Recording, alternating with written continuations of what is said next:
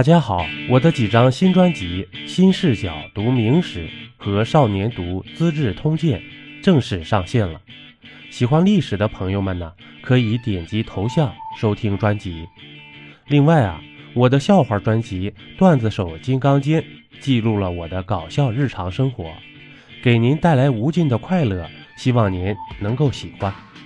灵异、恐怖、悬疑的，凶灵冒险探墓的。惊悚、奇幻、鬼故事、民间怪谈、乡村奇闻，我的民间故事实录这张专辑呀都有，欢迎您收听订阅，希望您多多支持。有不足之处呢，我会尽力提升。咱们接着说呀，这清朝雍正皇帝呀，到底是怎么死的？迄今呢是个谜。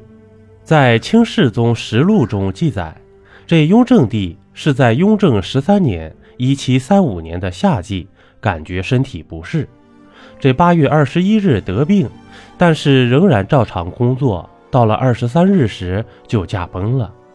在清朝的皇帝中啊，雍正是特别勤政的皇帝。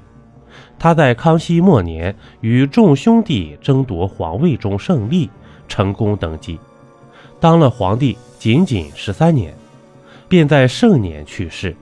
对于他的死啊。而且死得那么突然，后世人们呢充满了猜测，如同他登基一样，各种质疑声不断。关于雍正怎么死的，有几个版本流传于世。这第一个呀，是被刺杀身亡。这个版本的主角是女侠吕四娘，她突破进宫，成功刺杀了雍正，而且还把雍正的头颅给割了下来。这吕四娘是谁呢？是雍正大兴文字狱时，有个叫曾静的书生，四处传播反清复明的口号。他被抓捕时，供认自己的思想是受明朝遗老吕留良的影响。于是，雍正下令对已经去世的吕留良抛棺戮尸，其子鲁义忠斩立决，吕氏后人流放。这传说吕留良有一个孙女叫吕四娘，剑术精湛，为了给自己家族报仇呢，潜入皇宫刺杀了雍正。这第二个说法是啊，病死的。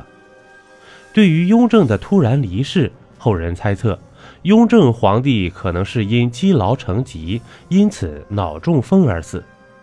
因为从发病到死亡仅有三天时间。这种病多发于现代社会中年人的脑梗、心梗。这第三个说法呀，是吃丹药中毒而死的。雍正皇帝非常迷信仙丹，他登基后啊，命道士在宫中为他炼仙丹。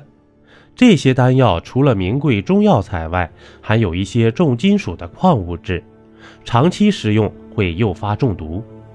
古代很多帝王都是死于丹药上的。那么雍正也不例外。有人记录，雍正死时七窍流血而亡，很符合丹药中毒。就关于雍正死因流行的几个版本，您更相信哪一个呢？这关于第一个雍正被刺杀而亡的版本中，这应该不属实的，因为吕四娘如何能近身接触雍正呢？古代刺杀呀，无非投毒与用刀剑等。这吕四娘投毒几率为零，因为雍正饮食都需要三验：银针验毒、禁军监督、太监常识。那么近身接触刺杀呢？在雍正朝，所有太监宫女都要过正审，特别离雍正很近的太监宫女啊，有一点身世不清楚的就不任用。想一想，吕四娘的出身，怎么可能接入到皇宫呢？潜入皇宫这种概率啊也很低。北京紫禁城里没有一棵树，连个藏身之所都没有，所以吕四娘刺杀雍正并不成立，只是后世文人因为憎恨雍正大兴文字狱，一种泄恨的文学作品罢了。那么就只剩下病死与吃丹药中毒而亡了。根据遗留下来记载有雍正起居情况的档案来看，他似乎确实有炼丹药、服丹药的现象。雍正皇帝在青年时，虽然不是羸弱多病，但也绝非消悍强健。他的身体并没有像我们想象的那样好，特别是在康熙进行木兰围猎时，他的奇技射技一般，从不在这方面与众兄弟比试。特别是当上皇帝后，更是日理万机，疏于对自己身体的锻炼与保养。在雍正四年（一七二六年），他就自嘲自己的身体远不如父亲康熙的身体。他说自己父亲的身体强健，如天行之长剑，春秋已高，犹不减壮盛之势；而自己呢，就一匹逐渐衰老的老马。雍正在皇帝之位，经常生病。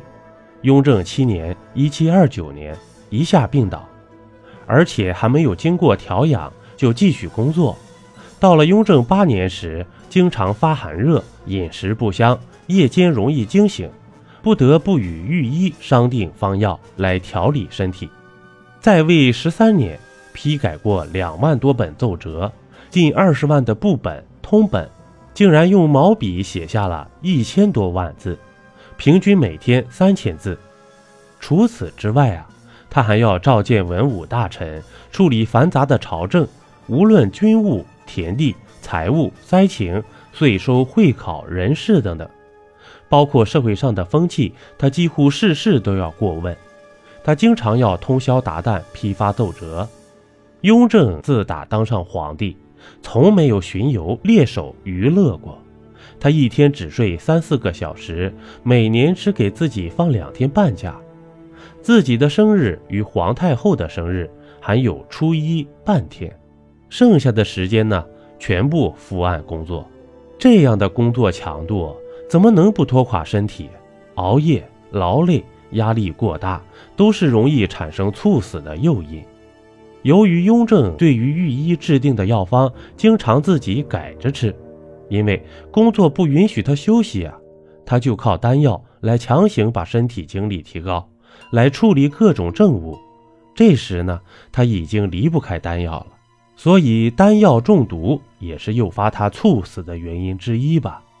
一杯故事，一口酒，这里是历史绞肉机，我是金刚经。本集播完。感谢收听订阅，咱们下集呀不见不散。